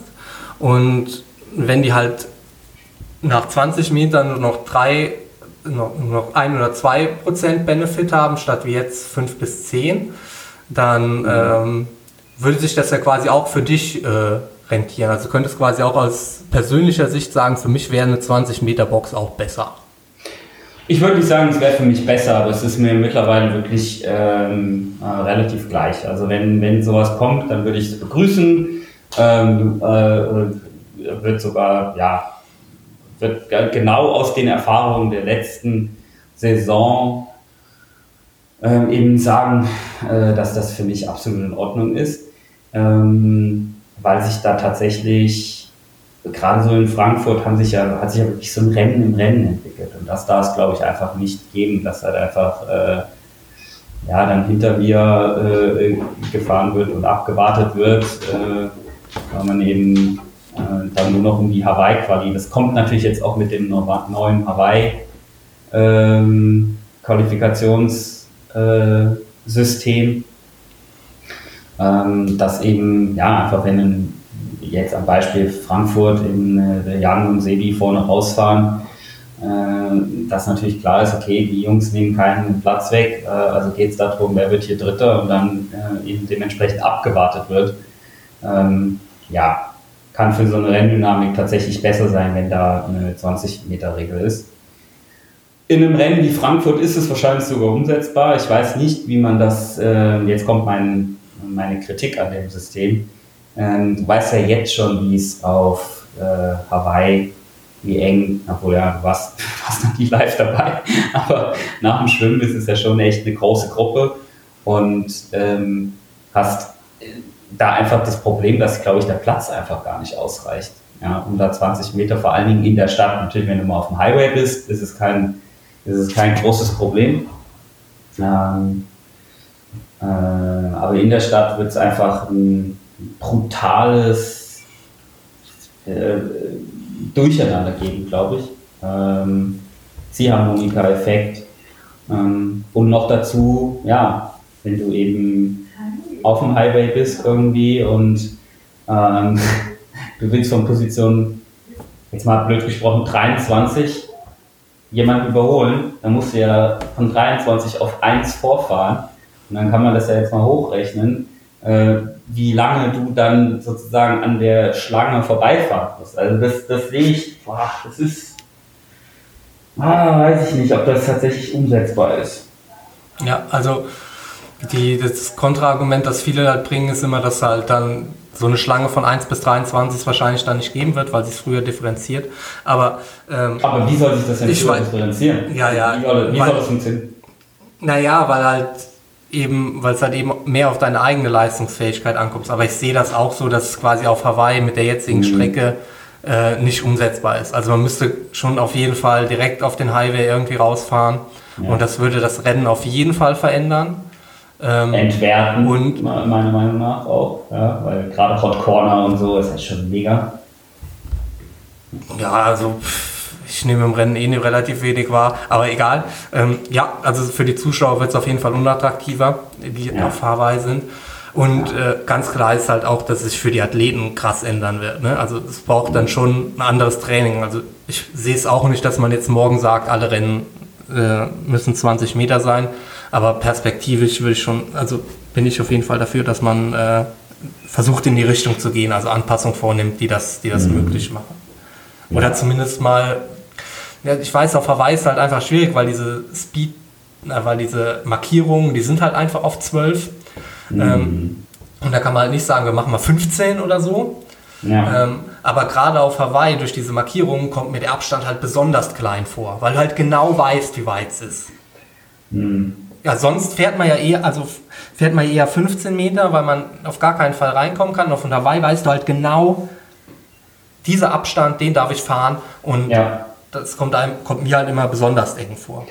Macht aber auf der anderen Seite Hawaii zum, zum fairsten Rennen im ganzen Rennkalender. Ja, muss man ja wirklich ganz klar mal sagen. Also noch dazu wird eben da tatsächlich durchgegriffen, ähm, hart durchgegriffen ähm, beim kleinsten Vergehen. Ähm, ja, weil man es eben auch visuell wenig diskutieren kann. Ja, also ich finde, das ist halt immer so ein bisschen so eine Frage von ja, schon so ein bisschen Moralverständnis, ne? Oder hm. also ich gehe einfach davon aus, dass andere Rennen, weil ich mir unsicher bin, also fahre ich da in Anführungszeichen noch größeren Abstand, also was ja. meine, aus meiner Sicht halt fairer macht. Ähm, Total. Aber es macht halt vielleicht nicht jeder. Genau, und ich, ich würde auch, wie gesagt, äh, deine These, dass ich da so kontra bin, ähm, dementsprechend auch äh, nicht unterschreiben, sondern halt eher äh, sagen, ja, also ich bin dem, dem, dem gegenüber tatsächlich auch aufgeschlossen gegenüber und äh, äh, finde jetzt, finde jetzt die Idee gar nicht so ver, verwerflich. Ja, gut. Letzter Punkt wirklich dann für heute. Äh, A oder B? Ja, wir sprechen schon ein, eine Stunde 30. Junge, Junge. Ja, deswegen. Ähm, A oder B, 17 Fragen, zwei Joker. Ei, ei, ei. Breit? Was ist los? Ich bin. Nord- ich bin oder Süd? Nord- oder Südhessen? Nordhessen. Darmstadt oder Salzburg? Salzburg. Rot oder Frankfurt? Rot oder Frankfurt? Ah, Frankfurt. Hawaii oder Olympia? Hawaii, natürlich. Nutella-Glas auslöffeln oder Appetit ertragen? Äh, äh, äh, natürlich auslöffeln. Morgenlauf oder Abendlauf? Abends. Rolle oder Regenfahrt? Äh, Rolle. Laufband oder Rolle? Äh, Laufband. Rennrad oder Zeitfahrrad? Rennrad. Kaffeestopp oder Tankstellenstopp? Äh, ähm, Kaffeestopp oder Kaffeestopp, Kaffeestopp, Kaffeestopp. Setz mich nicht unter Druck, Boris. 400 Meter oder 800 Meter, du bist Medienprofi, du musst damit umgehen können. 400 Meter oder 800 Meter. 800 äh, Laufrekord, Laufrekord oder fastest, fastest Bike Split? Hä, Laufrekord. Effizient oder großer Motor? Effizient.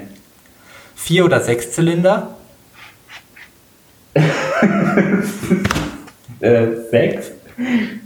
Tempolimit oder Richtgeschwindigkeit? Ah, Richtgeschwindigkeit. Unordentlich oder unpünktlich? Joker. Patrick oder Boris? Was? Patrick oder Boris? Hast du einen Joker? Äh, Boris natürlich. Ja, ja ich also wusste, Boris, dass du so, äh, dass Bo du so ein Boris Fähnchen über alles. Boris über alles. So, du bist so ein Fähnchen im Wind, das war mir klar. ja, genau. Du bist so ein Wind, das, das oh, nein. Ähm, genau deswegen habe ich das gesagt. Ja. Ähm, ich gehe vielleicht noch auf zwei Dinge kurz ein, wirklich so zum Abschluss. Und zwar äh, Nutella-Glas auslöffeln oder Appetit ertragen. Hast du jetzt in der Corona-Zeit, äh, hast du da schon das ein oder andere Nutella-Glas ausgelöffelt? Nein. Oder ist was, das vorbei? nein, nein, nein. Das ist, ich bin da, ich bin da, ich bin da drüber hinweg. Ähm, wir können ja hier ganz offen über meine ähm, Nutella-Sucht sprechen, die ich mal hatte mit ähm, drei Gläsern die Woche. Ähm, nein, ich bin da drüber hinweg und ich, ich weigere mich, das Zeug zu kaufen. Ähm, weil äh, ich weiß, dass ich dann sozusagen wie so, ein, wie so ein Junkie wieder angefixt werde und deswegen kommt mir das Zeug nicht ins Haus. Ähm, also du warst auch jemand, der mich quasi vom Laufbandlaufen ziemlich überzeugt hat. Also du läufst ja quasi ziemlich oft auf dem Laufband. Also finde ich auch schon mal gut im Wetter. Äh, kannst du da vielleicht noch so ein, zwei Worte zu sagen, warum du das Laufband so liebst? Ja, was heißt lieben? Also ich würde es immer äh, äh, natürlich ist es draußen laufen ähm, nach wie vor äh, äh, cooler und ähm, trotzdem ist es manchmal einfach so, wenn du, wenn du, wenn du ein gezieltes Training absolvieren willst, dann ist es äh, oder gerade viel trainiert hast und dann eben einen, einen Lauf auf dem, auf dem Programm stehen hast, der eben in einer gewissen Geschwindigkeit absolviert werden äh, muss, äh, dann finde ich es einfach äh, angenehmer, manchmal einfach aufs Laufband zu steigen äh, den Kopf auszuschalten und nur noch die Beine zu bewegen äh, im richtigen Tempo. Noch dazu kommt, dass ich es als, als Technikvariation einfach gut finde. Ja. Ähm, und äh, na, also auch, ich sehe es auch kritisch, wenn man nur auf dem Laufband laufen würde, aber ich finde, man muss äh, sich immer eine, eine Technikvariation ähm, offen halten und äh, muss immer in der Lage sein, eben gewisse, gewisse Dinge zu adaptieren. Und von daher finde ich, finde ich einfach so ein, so ein Laufbandtraining ähm, total gut und streue das gerne mal ein. Ja. ja, und dann bleibt quasi noch die einzige offene Philosophiefrage in unserem, in unserem Training, ob man äh, auf, einem, auf einer entspannten langen Ausfahrt, ob man da am Kaffee halten darf oder ob man da möglichst schnell wieder zu Hause sein muss und deshalb möglichst wenig Pausen macht, an der Tankstelle kurz mal auf die Toilette geht, das kauft, was man will und weiterfährt. Mhm. Ähm, das hält uns davon ab, äh, mehr miteinander zu trainieren. Weil wir, also auf Lanzarote war es einmal so, dass wir quasi bis zum ersten Tankstellen, äh, bis zum ersten Kaffeestopp zusammengefahren sind. Ja, Boris, da bist du einfach ein komischer, ein komischer Typ. Gerade im Winter, finde ich, gehört das dazu. Und da ist das einfach, äh, einfach, einfach cool und äh, auf Mallorca, Kaffee con Leche, so, das machen alle. Du bist, du bist einer der wenigen, der das nicht macht. Also das, dieses, ich kann mich da an eine Situation erinnern, geile Geschichte, muss ich, muss ich vielleicht am Ende jetzt, um da mal, genau. Äh, ein, eine geile Geschichte noch. Wir sind gefahren auf Lanzarote mit Marino van Hohenacker und Fares Sulta. Super geil und ähm, alles cool bis zum ersten Stopp. Marino ist nämlich jemand, äh, der auf gar keinen Fall anhält, egal wie lange die Tour ist. Ne? Also wenn ich jetzt fünf Stunden fahre und höchste der Gefühle ist, wie du schon sagst, Tankstelle rein, wieder raus aufs Rad und weiter. Ja? Also der ist da noch extremer als du. Und dann habe ich also, sind wir gefahren und nach drei Stunden äh, hat der Fahrer gesagt, so, ich muss jetzt meine Cola trinken, äh, halten jetzt an. Und der ist Marino die Straße hoch und runter gefahren, ja, und hat gewartet und fuhr immer vorbei, hat geguckt, ob wir schon fertig sind. Wir saßen da auf der Treppe vorm Supermarkt, haben unser Cola geschlürft und ähm, dann hat er wirklich irgendwann angehalten, hat den Fahrer angeschrien Fahrer das gibt's doch gar nicht. Wir sind zum Fahrradfahren hier, nicht zum Cola trinken und ist völlig erbost weggefahren und, und hat uns einfach zurückgelassen. Und äh, ja, das fand ich sehr komisch. So ja, also ich, werden. Ja, ich glaube, ich kenne kenn das schon. Also, also ich mache das so wie, also ich fahre halt auch an, wenn, wenn die anderen anhalten, sei denn ich sage vorher, dass äh, dass ich jetzt hier keinen Kaffeestopp machen möchte. Dann mhm. fahre ich auch schon mal weiter, aber dann komme ich auch nicht mehr zurück. Also, das ist immerhin in meiner Art, aber ich, aber ich kenne mehrere solcher Geschichten von Leuten, die dann rauf und runter fahren. Das ist mir dann ja. doch so ein bisschen zu blöd. Ich will schon eine schöne Runde fahren. Und bist also von du jemand, daher, der, der, machst du, machst du, wenn du, wenn du 99 Kilometer auf dem Tacho stehen hast, machst du dann die 100 voll? Nee, das mache ich nicht, weil ich fahre jetzt nach Zeit. Aber wenn mhm. ich, äh, aber ich fahre schon so, dass drei Stunden werden. Also wenn ich drei Stunden drauf habe, dann steht da auch drei Stunden drauf, dann steht da nicht. Also wenn ich richtig trainiere, dann steht da nicht zwei Stunden 59. Da steht mhm. da drei Stunden. Ja. Das habe ich mir irgendwann, also es klingt jetzt, ich wollte es eigentlich beenden, aber ich sage es einfach noch. Es klingt jetzt so ein bisschen bescheuert, aber ich habe mir irgendwann, nachdem ich diese ganzen Verletzungen, Verletzungen gehabt habe, habe ich mir gesagt, du machst genau das, was auf dem Trainingsplan steht und nicht mehr. Also, mhm. wenn das passt. Und es ging eigentlich mehr darum, mich davor zu schützen, zu viel zu machen, anstatt davor zu schützen, zu wenig zu machen. Was aber auch war, dann darin. Das war die Idee.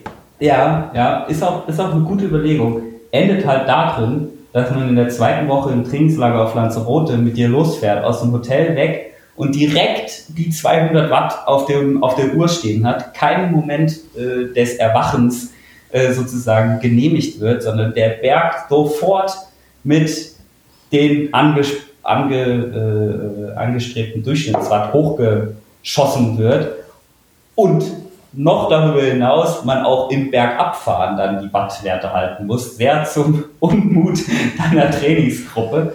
Ähm, ja, kann man auch also streiten, aber es sind halt die das kleinen Feinheiten. Das mit dem Losfahren, das geben meine Wattwerte nicht her. Also es, äh, da kann ich objektive Zahlen dagegen halten. Aber mir ist es schon auch wichtig, dass wenn, wenn Intervalle draufstehen, dass ich dann quasi auch in den GA1-Phasen, die dann dazwischen stehen, dass mhm. dann auch GA1 gefahren wird. Und dann, wenn da auch ja, berg runter gefahren wird, dann trete ich halt auch berg runter. Also, und je nachdem suche ich mir halt auch den ja Ort so aus, dass ich gegen den Wind dann bergunter fahre, damit ich da noch schön treten kann. Ja. Du kannst auch die Bremse ziehen. Das, ich, das habe ich tatsächlich die letzten Tage auch hin und wieder gemacht, ähm, damit die Werte stimmen. Aber das Ja. und wieder. Das ist aber auch ein, das ist auch ein Björn-Tipp. Also, ne, wenn du jetzt zum Beispiel im Kreisel fährst und, ähm, und du weißt, da würden die Wattwerte runtergehen, da ziehe ich vorher ein bisschen an der Bremse und äh, dreht halt gegen. Hm. Und ich sage, mit Scheibenbremsen überhaupt kein Problem mehr. Ja, Das ist ja das Geile. ja, das stimmt. Ich finde, das ist ein gutes- Das macht so, ja, das macht sogar ich. Ja. Hm? Ich finde, das ist ein gutes äh, Schlusswort. Vielen Dank, lieber Patrick. Nutzt die Scheibenbremsen auf dem Straßenrad, echt ein Gewinn. Voll. Und äh, du habt noch einen schönen Tag, Ruhetag. Mach's gut. Vielen Dank, dass du da warst. Ciao. Das war lang.